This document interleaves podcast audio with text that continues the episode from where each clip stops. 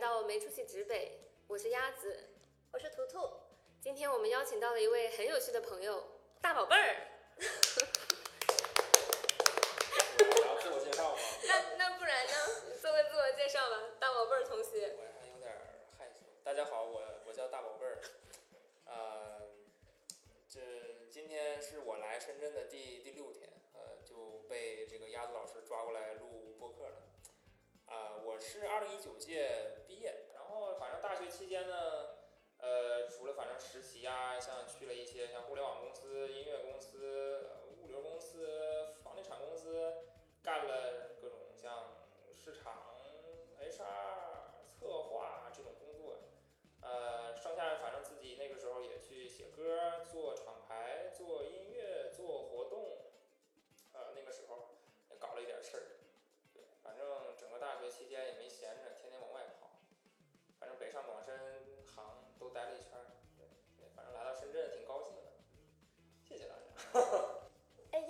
大宝贝是怎么认识的呀？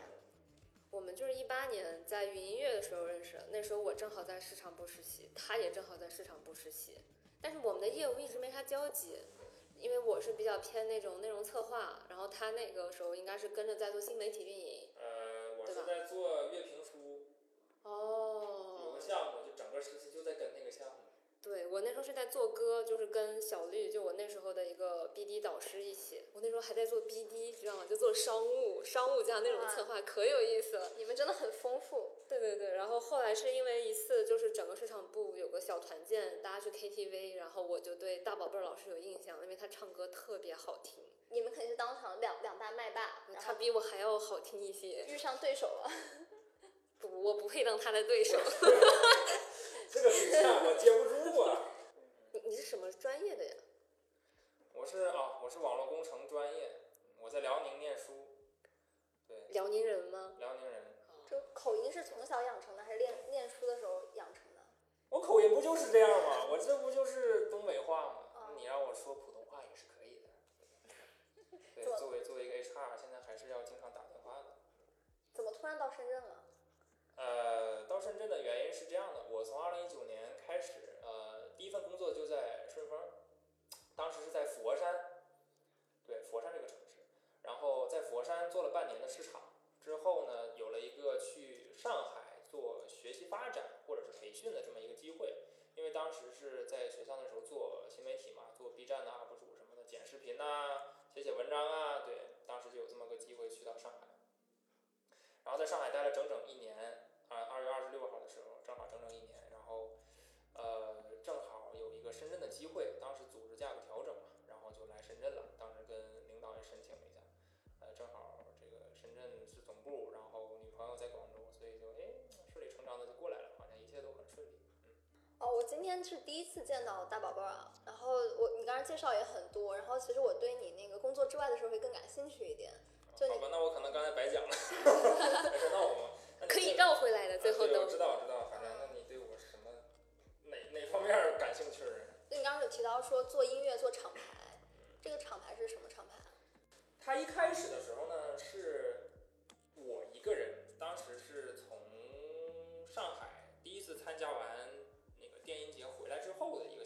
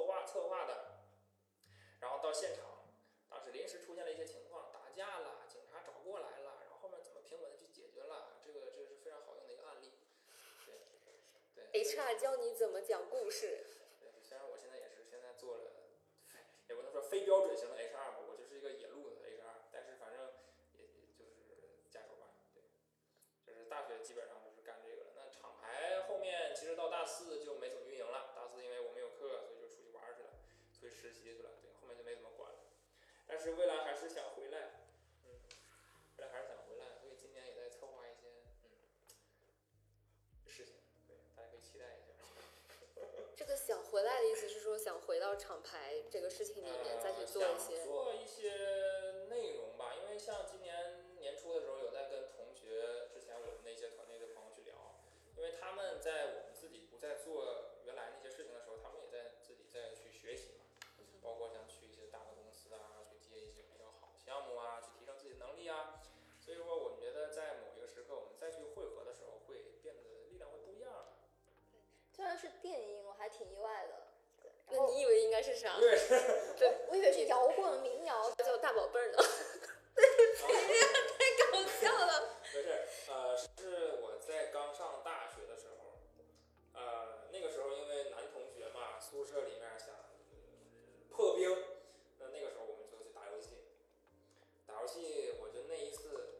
第一次跟他们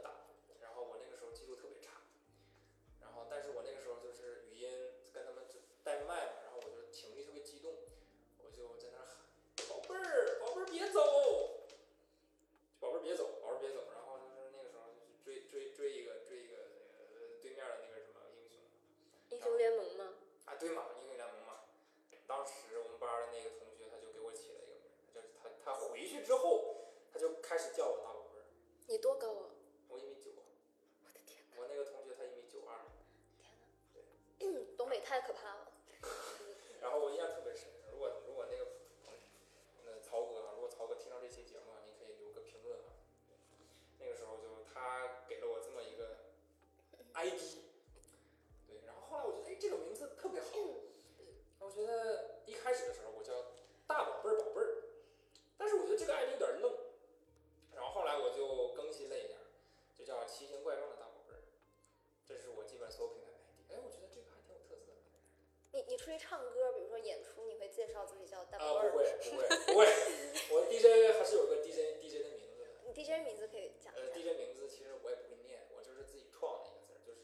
其实你要理解就是个魏魏的汉语拼音，但是因为我不是叫魏子义嘛，嗯，然后 W E I 是我的三个前面的字母，然后我子和义呢是因为最后一个字母都有 I，所以说我的连起来就是一个 W E 后面三个 I 啊，这就是我的艺名，啊，所以反正就是设计起来还挺简洁的，因为都是行和数。我觉得如果你艺名叫大宝贝儿，可能就很快就可以红，他给了你一个。IP。我觉得其实我我觉得其实，因为我在 B 站的那个名字也叫奇形怪状的大宝贝嘛，我觉得还可以。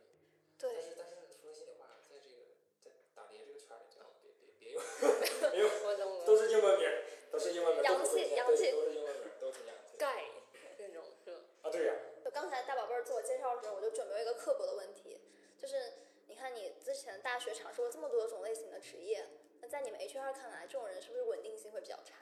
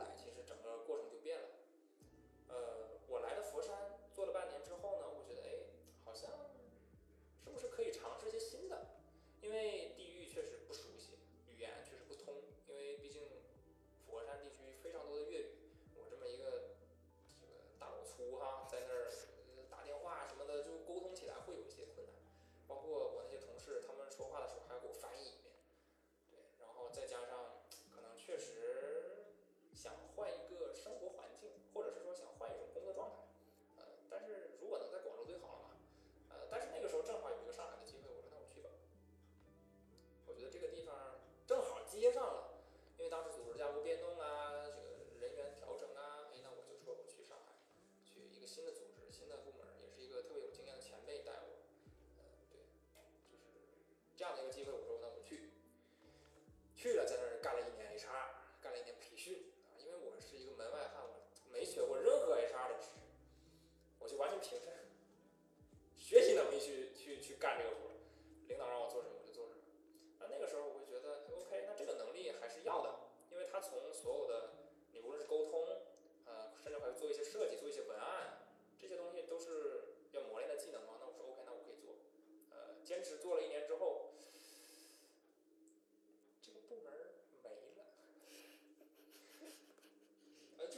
差阳错，这组织架构调整。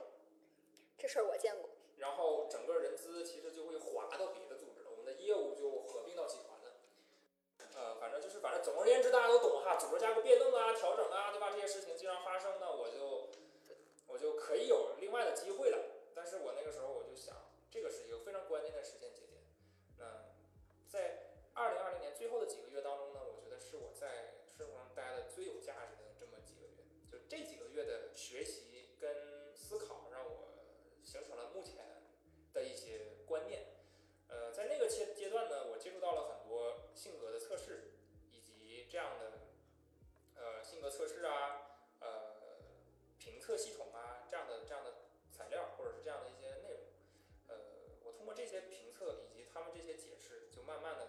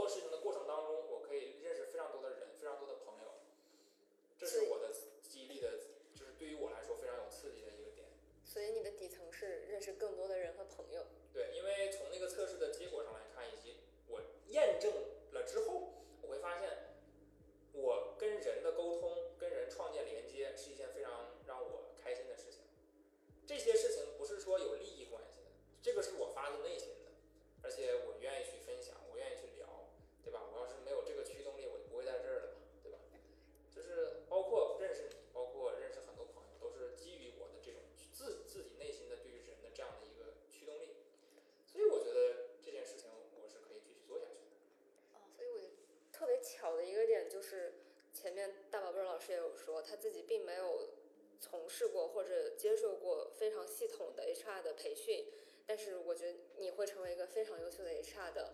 很底层的原因就是你天生就具有这种对人的感知还有兴趣，我觉得这是一个可能我现在理解中啊，对 HR 这个岗位来说非常重要，或者说老天爷赏饭吃的一种素质吧。对，哎，我理解是你找到一个锚点，嗯哼，这个锚点如果用一句话来说是，我的结果就我先拿 DSG 举例子嘛，那我是一个 IS 型的人嘛，IS 呢其实就是意味着我自己有非常强大的影响力的这种内心需求，所以愿意主动沟通、主动分享，因为希望通过这样的形式让别人知道我，让别人信任我，建立这种联系和关系。那第二个是 S，就是协同性，就是我是希望在一个团队当中，我希望大家是一个 OK 非常融洽的一个状态，那我们一起去推动一些事情。那这个环境其实也能促成我的 I 在那儿，我的影响力是有的。对，这是我 DIC 的一个测试嘛。D 系统的，也不用系统吧，就是简单的给大家介绍一下，这是个呃、它就是一个性格测试系统。那有四个维度，就是四个英文单词，一个是 D，一个是 I，一个是 S，一个是 C。对，那 D 呢，其实代表的就是一些指挥性啊、领导性啊这个维度的。那 I 就是影响力嘛，influence 嘛，对。那 S 呢，就是协同者、协调者、配合者。那 C 就是流程、制度、规范，这是。所以我是 IS，IS 代表的是人，它对于人的维度是高的。那 D 和 C 就是事情的维度。所以通过这个测试呢，我知道了我自己是一个 IS 型的人。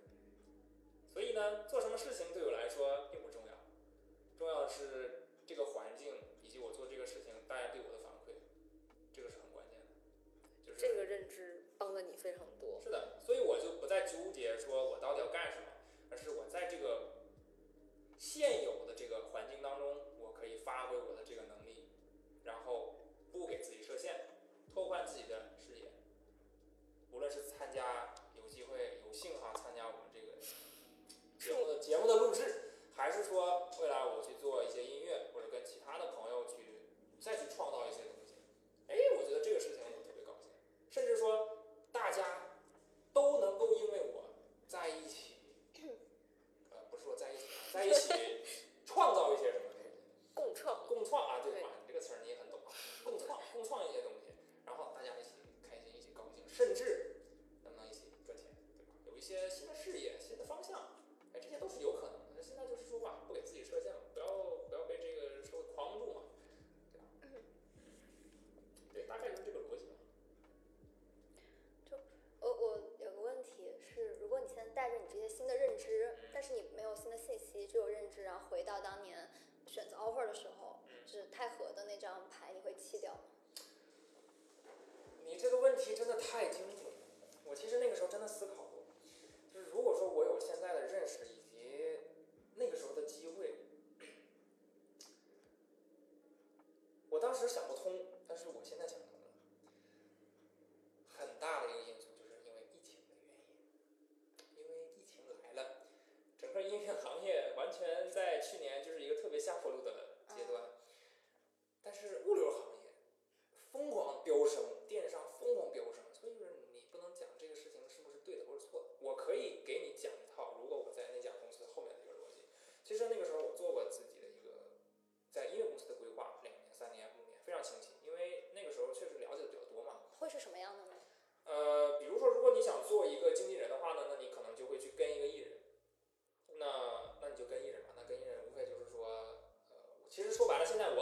到现在的经纪人是做什么的哈？那可能我的理解就是说，他会去处理所有艺人的一些事情，无论是商业的合作、日常的演出或者等等其他的吧哈。可能是一些比较粗浅、粗浅的理解。如果说有音乐，经纪人这个朋友去听这个节目，大家也别嘲笑我的专业度啊，因为我我觉得那个时候我的理解就是这样的。那可能现在经经纪人会有一些更新的这种职能，呃，要么就是说做渠道方。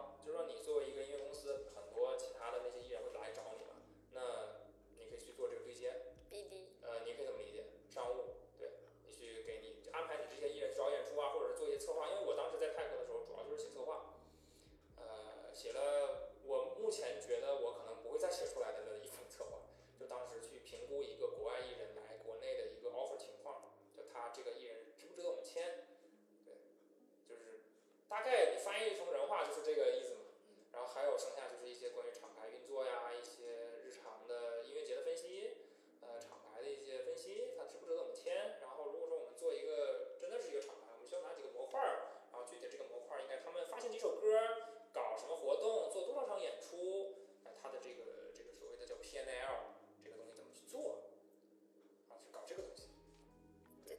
比做产品有趣多了。啊，对嘛？然后可能再不济啊，不是说不济吧，就是再呃换一个逻辑，就是说你能通过这个音乐公司的平台去了解中国的音乐行业它是怎样的一个布局，不同城市的人听什么什么样的音乐，音乐的分布产业它是怎样去发展的，它是怎样去排布的，它是一个什么样的故事，这些都是有可能的。你可能去了解到，在几年之内去过多少个城市，去过多少个店，未来能做多大的演出，能走多长的巡演，这些都是在未来可以学到的东西。那当你了解了这些之后，来了一个艺人，OK，你这个艺人说出你的需求，大概是个什么样的状态，OK，那我就可以给你一套方案，给你一个逻辑，那 O 不 OK？我们达达不达成这个合作？这大概是其实今天录播课前，鸭子给我和大宝宝拉了一个群，然后当时我就大宝宝让我做一个测试，然后我们在群里就是对我进行了一个分析，我觉得特别准。就还有没有这种就是类似的方法，然后可以让我们觉得说，嗯，对自己有一些性格上或职业偏好上一些了解。呃，我觉得性格测试它有非常非常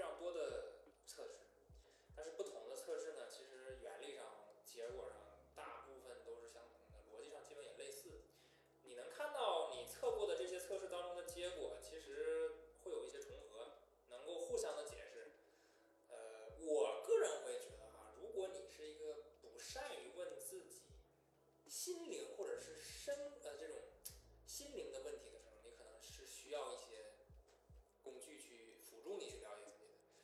但是如果说你平时就是一个比较自信省的，没事儿就问自己问题，想一些别人可能会觉得特别无聊的问题，啊，如果你有这种驱动力或者说这种潜意识，那恭喜你，你还是会比其他人会更容易了解自己的。呃，像我的话，我会经常问自己一些比较空洞的问题，就比如说我为什么要在这儿待着，或者我现在在干什么？我是谁？我在哪儿？对对，我我为什么要做这件事情？那这就是说服自己的过程，因为我觉得，就是我说服不了我自己的话，其实我做任何事情会觉得它不是我的事儿。对，一开始在学校做那些事情的时候，我也在问自己我为什么要做，包括我父母，我也跟他们讲，我说我为什么要做，我去说服他们，我去跟他们沟通，我也去说，也是间间间接的说服我自己。对，那这个过程当中，其实就会慢慢的了解自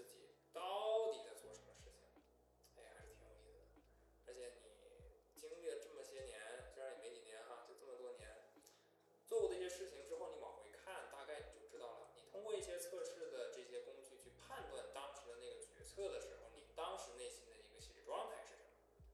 哎呦，你会有一些新的理解。因为我当时在测这个的时候，我特意就那个 DSC 嘛，我给我当时大学生那些小伙伴都测了一遍，呃，也非常巧，就是真的能够通过他们的这些评测的一些结果，分析当时我们在一起去处理一件事情，大家的一个状态和角度，真的是不一样的。对，所以就非常微妙，而且你也能够慢慢的去理解别人当时为什么会这样做。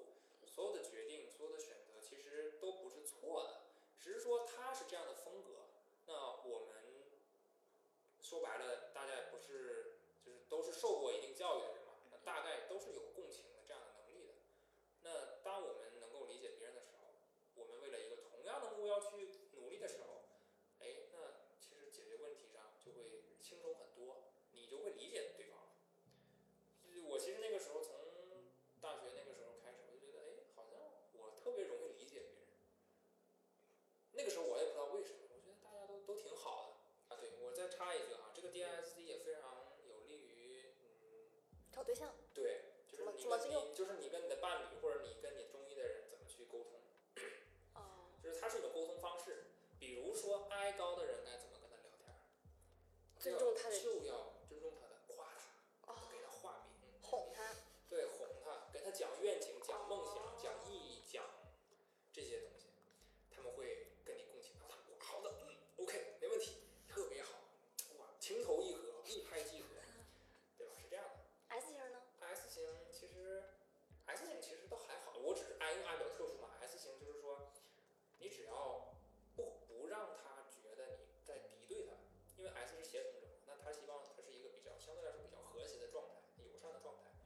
不要给他太大的压力，但是 C 型的，就是你一定要给他梳理逻辑，一定不要跟他讲愿景，他不会听的，他会觉得我到底要干什么，对吧？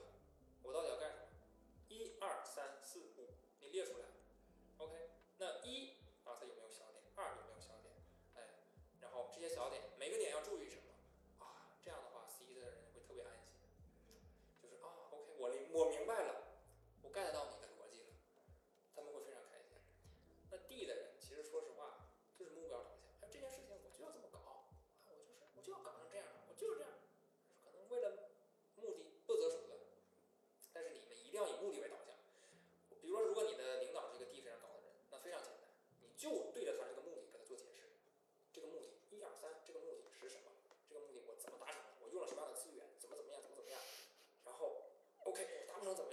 给我资源，我为了这个目的啊，就是目的，就是这样。脑海中出现了很多地属性很强的人，对,对，就是就是就是说会会，当我们把你说句不好听的把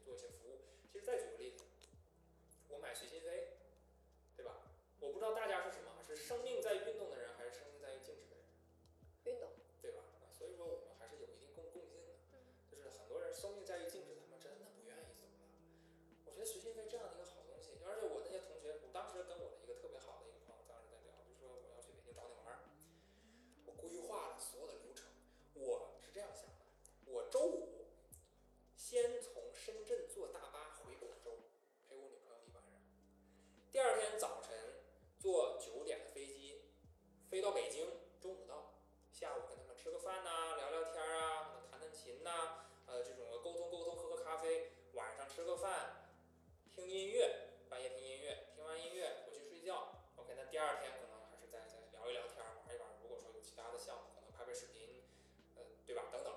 OK，到晚上了，四五点钟的时候，我飞机回到广州，再陪我女朋友睡一晚上。第二天早上，谁陪谁呀、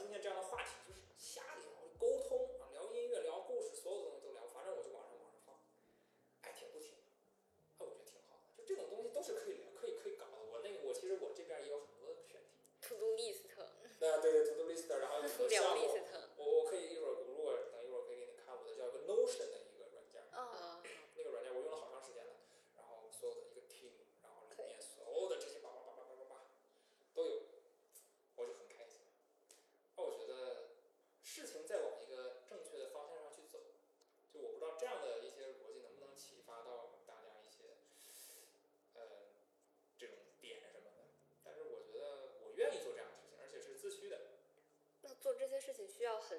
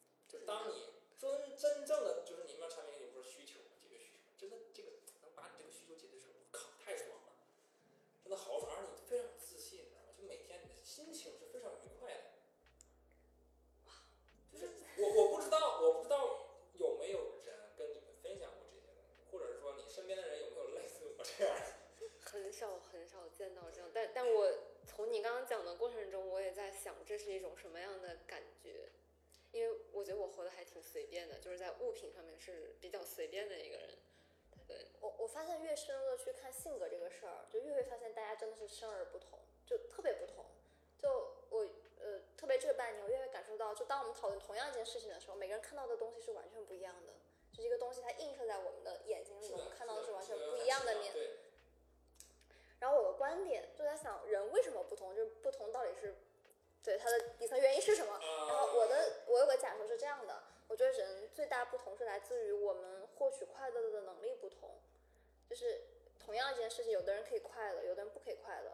我快乐，我快乐点和你快乐点是不一样的，所以我们会不同。就我听过一个跟图图说的这个非常类似的点，就是每个人对于痛苦的感知能力是不一样的。就一个事情，在比如说可能刚才大宝贝儿他分享了一个他挑那些的过程，他是快乐的，但这个可能换一个人去看，就会觉得哇好痛苦，我买一个东西我要决策这么久。对，就是但每一个人就是他对于所有事情的这种可能不管是喜欢还是痛苦的感觉，就这种感受是不一样的。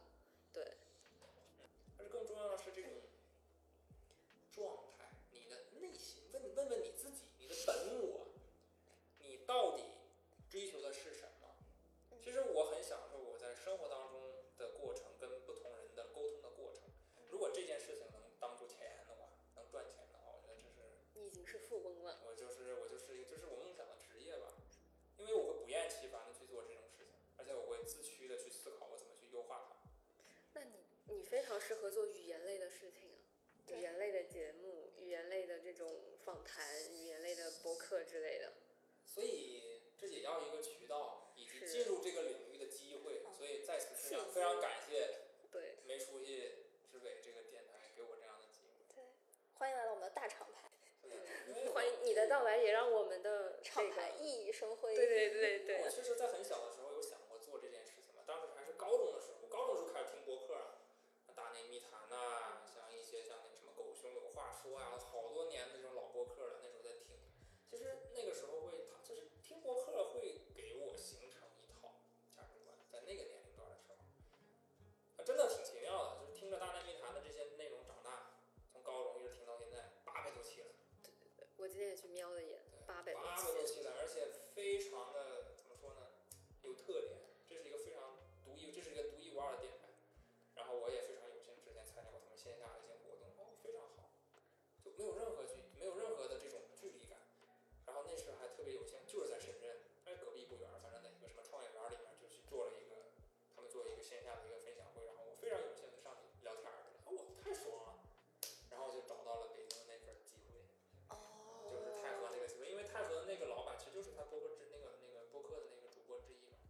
他参与塑造你的人生。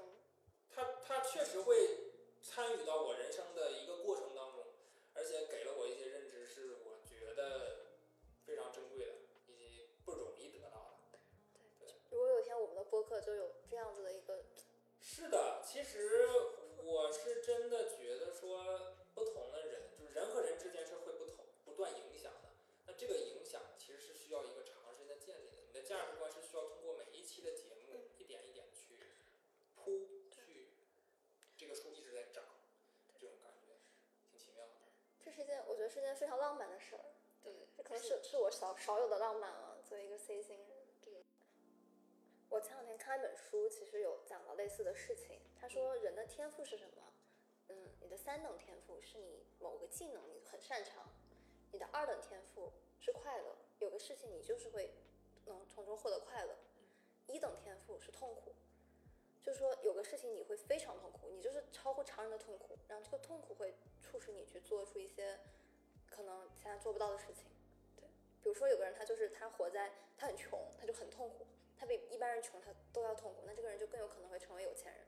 对，或者说一个人他没有人听他说话，他很痛苦，那他就更有可能会被人听见。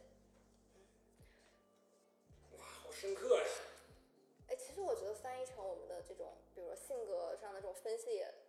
也呃也也是相通的吧，对，嗯，就比如今天大宝贝给我分析，就是我可能需要那种很有逻辑的环境，那对我来说就是我在没有逻辑环境我就会难受，对，因因为这种难受，所以我可以去促使自己去追求，对吧？更适合自己的一个发展空间，对。那如果我没有什么痛苦，可能我就愿意就待在原地。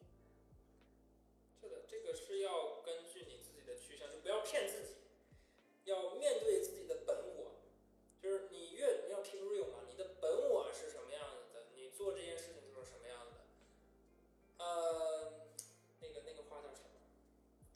知行合一。嗯。人的痛苦，痛苦在哪儿呢？这也是我们领导经常说的话。想着一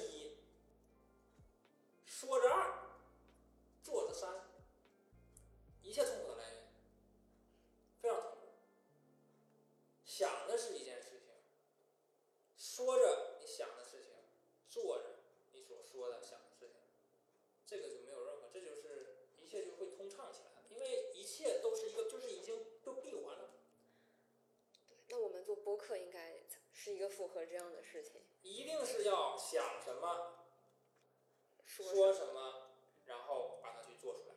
但是呃价值观要正啊，要正，这个前提是要正，要符合我们我们社会主义，我们这个核心价值观的啊，不要不要想那些歪理邪说啊，那那那不应该有啊。那你说的那种状态，我感觉其实大公司很多人就是他必须得说一个做一个，对，但是好像还会被是一种技能，就告诉我们说你应该学会这种能力，对吧？所以呢，这个就是看你的工作观以及生活观，或者是你对待这个世界的态度是什么。如果你觉得做一啊不想说想一说二做三这件事情对你来说你很开心，呃，那那无所谓吧。反正总而言之是你觉得你内心是 OK 的，但是你不要骗自己。就还是那句话，你不要骗自己。我真的多问自己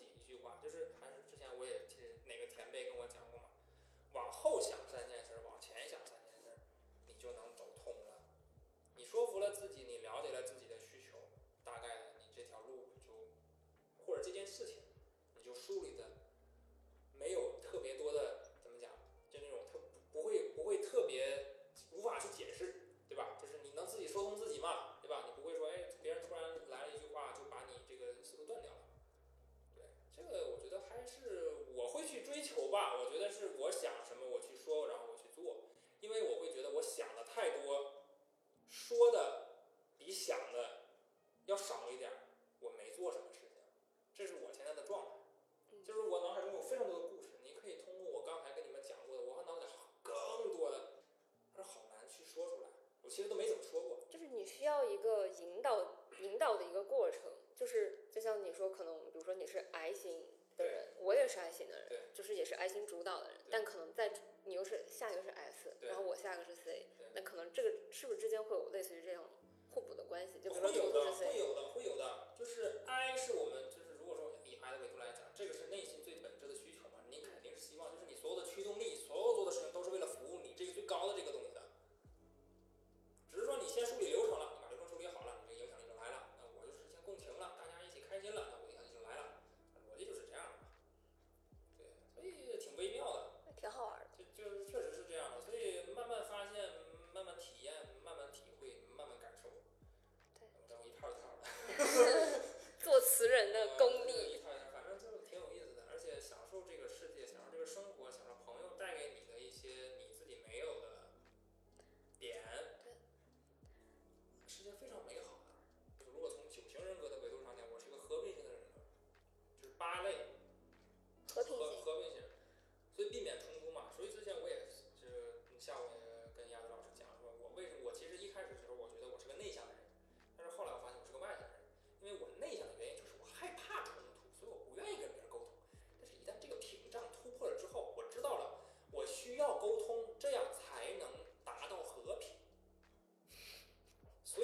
切就都正向走起来了，不是说我害怕跟别人沟通我不去。哦，而是我要突破这个屏障，我只有沟通了才能和平，这样两方向全部都通了，我既能利用我的沟通能力，又能让我的心情得到一个平复，大家是和平的。哇，这当时我就我就觉得，通了，我他妈怎么这么牛逼？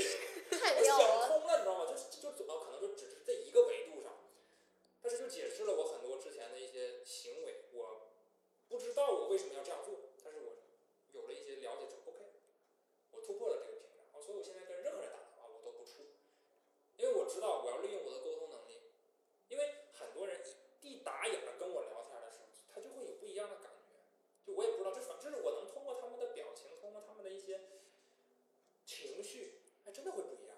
就我在就像之前，比如说看 DSC，我春节的时候也给我的一些朋友去做嘛，真的不一样。我一开始的时候，你他们有点防着我。哎呀，我说你从那个上海回来哈，你就别跟我说那些套话啊，那些什么，哎，那些什么那些话啊，我们都是老同学，跟我都好长时间了，小学、初中、高中都在一起。我说，你放心，我没有任何的这种距离感，你想问我什么你就问。然后他试探了几次之后，OK，那我们可以相对来说比较正常的去沟通。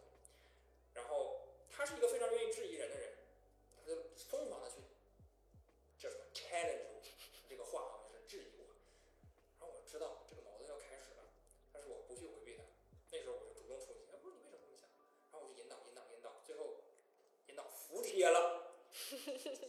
你你下回什么时候回来你就给我打电话，你有需要你就找我，有车你就用车你就给我打电话，搞得那种很热情嘛，就是掏心掏肺。就是对，有点虽然我觉得有点过分了，但是就是这种感觉真的会不一样的。而且我也知道他可能会做这样的行为，因为他的 DISC 的分布是这样。那有一些人我讲完之后可能没有什么感觉，或者是感觉不会这样，反应不是这样，因为他的型是不一样的。哦，好奇妙啊！如果我能用更多的维度去了解一个人，不是说了解一个人，感觉有点像分析啊，像那种嗯贬义，嗯是帮助他了解自己，引导他。这个价值其实我觉得不是说上不上课的问题，是，他其实不需要一个上课的环境，就是你说的这种特别像你是一个教练，你不导是给师你对你不是给他灌输知识的人，啊，对不是给他模板让他那个，是啊对，你让他自己有觉知，对，就是通过我的话去做一些引导。哎，我也不知道我之前我有这个能力，我就这是就是一种我。就是一点一点聊，你知道吗？哎，我觉得好像我挺擅长启发别人的。哎，我就聊一聊，我说这有什么嘛？这这个嘛？那你看明白不就好了嘛？那你做这件事情，你为什么做？哎呀，那你无外乎不就是这几种想法嘛？一二三四嘛？那你别这么想不就好了嘛？对吧？你这个吵架有什么可吵的嘛？你无非不就是你的女朋友听不懂你说话，嗯，男朋友觉得你这个有点矫情，对吧？那你这个有什么矛盾嘛？那聊一聊就好了嘛。你要女朋友觉得你你可能男朋友特别懒，那你就约法三章嘛。那那男朋友觉得女朋友乱，那你也约法三章嘛，大家互相达成共识。我也不是说不不在一起过，都是迎刃而解了，我觉得特别好。对就今天大宝贝老师帮我分析的时候，我觉得就是你告诉我的东西，其实都是我知道的东西。但虽然我知道，但是我没有办法非常清晰的看到它。对，然后你一说出来，我就有觉知。有了觉知之后，有些比如你自己纠结痛苦的东西，它就不用纠结了，你就是的觉你就觉得哎，好我就这样的人，那也没关系嘛，这也不是什么。呃，呃也要提一点，呃嗯就是也就是所有的工具它只是一个参考，嗯嗯嗯，呃，也不要一下子说，哎，我就是这样的人，我就能这样了，呃，都留给互相一些空间，嗯。就是也不要急于说马上用这个东西去解释自己。其实 DC 的人会有这种有有这样的一些倾向，就是说、嗯。OK，我找到一条逻辑了，我就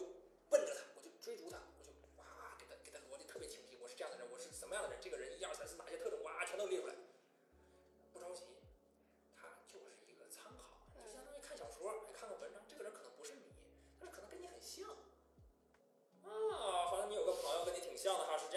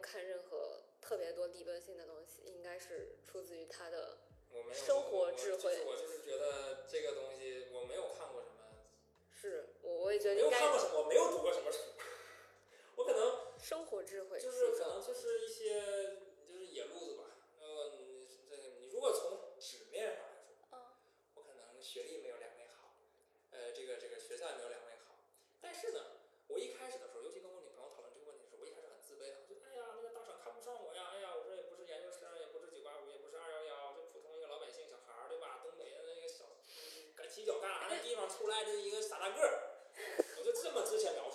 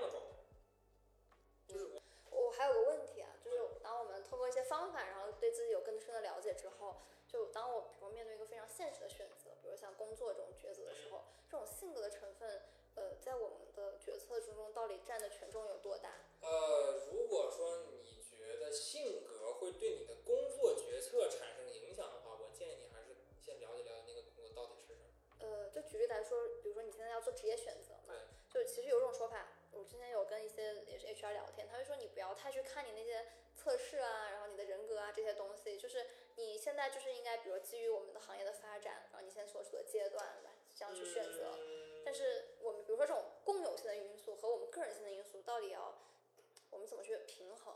对，这个问题我会把它归成你自己对于工作的一个态度，也就是说是工作观，或者你工作观和生活的结合，你怎么样去对待你工作，在你整个生命当中的一个部分。比如说就特别重要。什么叫重要？嗯，赚钱、社会地位、个是你需求的最高的呀？嗯对啊，所以这些事情是要思考的。嗯你的工作观是什么？工作对于你来说意味着什么？你希望从工作中获得什么？工作能带给你什么？你们是不是就是你跟工作肯定是一个双赢的关系，这个东西才能长久，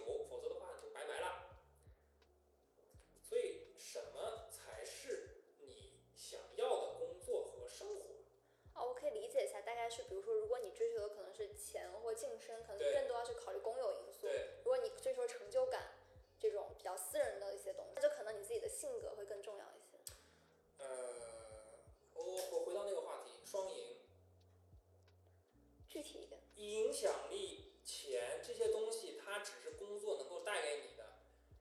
你想要哪个，你就去找哪个，它都是工作。它不是说你是私有的，你是公有的，它都是工作，好吧？我不知道我说明白没？就是我知道你会纠结工作的选择，我的逻辑是因为我也遭遇过选择。其实就我，反正我我我说我的啊，我的选择就是哪个公司哪个让我舒服，哪个让我的生活更好，或者我的生活状态更好，然后我去，它是我第一优先级。如果这个达不到，那我就第二个。所以你更最看重的是生活状态。对，明白。因为我的几次选择是什么呢？第一次，你可能从实习开始，我去杭州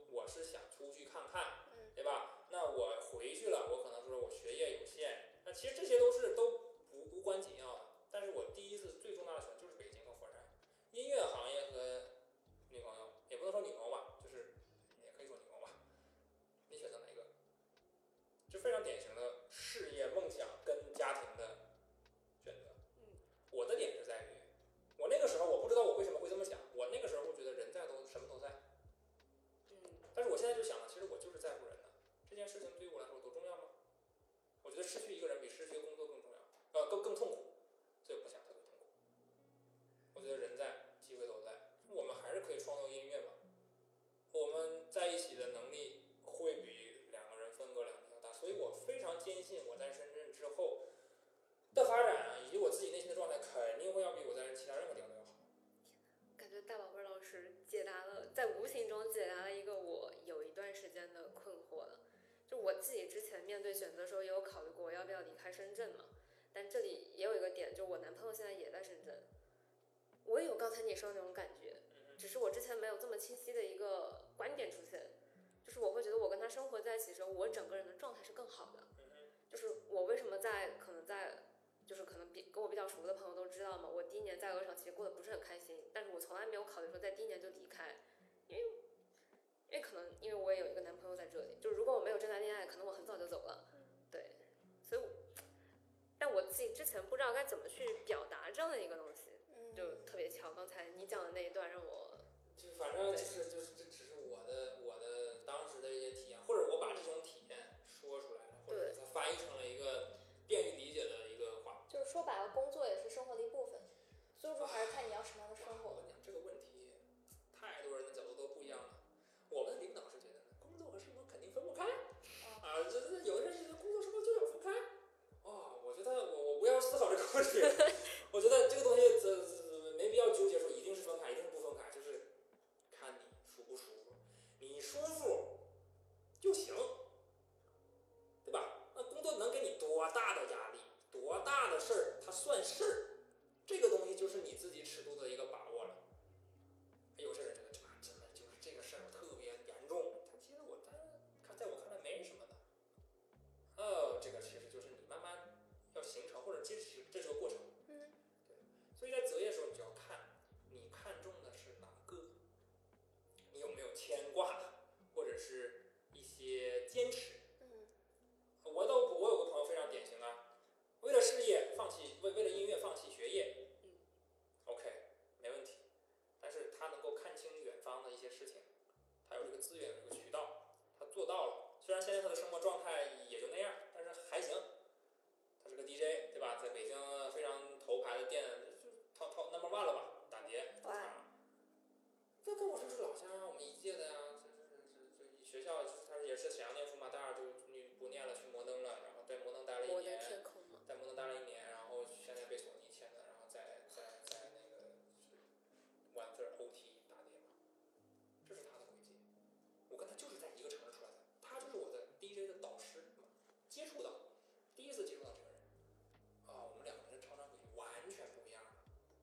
但是我去北京，我经常会去找他，因为他就在那个店打碟，我没事我晚上就过去看，哎来了，嗯，他会请我喝点什么，就很好，关系非常好。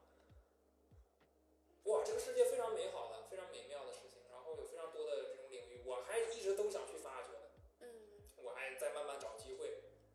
那所以我是充满希望的，但是前提是，你已经有一套这种逻辑了，你不要再纠结，哎呀，我是要钱呢，还是要人呢，还是要世界，还是要什么？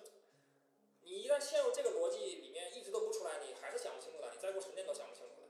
嗯，我个人是这么觉得的，就是很多事情一开始就要，也不能说一开始想清楚，就是，哎呀，那我觉得这种有点也不能强人所难，就是想清楚。我觉得真的就就年轻人刚进职场的时候，真的都很容易陷入一些纠结中，就是很多时候不是说工作难，而是我们会有些奇怪的一些碰撞、磕磕碰碰的这种事情，然后有的时候就把自己耗进去了，内耗，这真的是内在内耗。哎呀其实这个东西呢，我觉得我都大家肯定都遇到过，有一段特别不理还能说什么呢？太多了聊太多了。对。今天超时了。感觉今天聊的特别尽兴。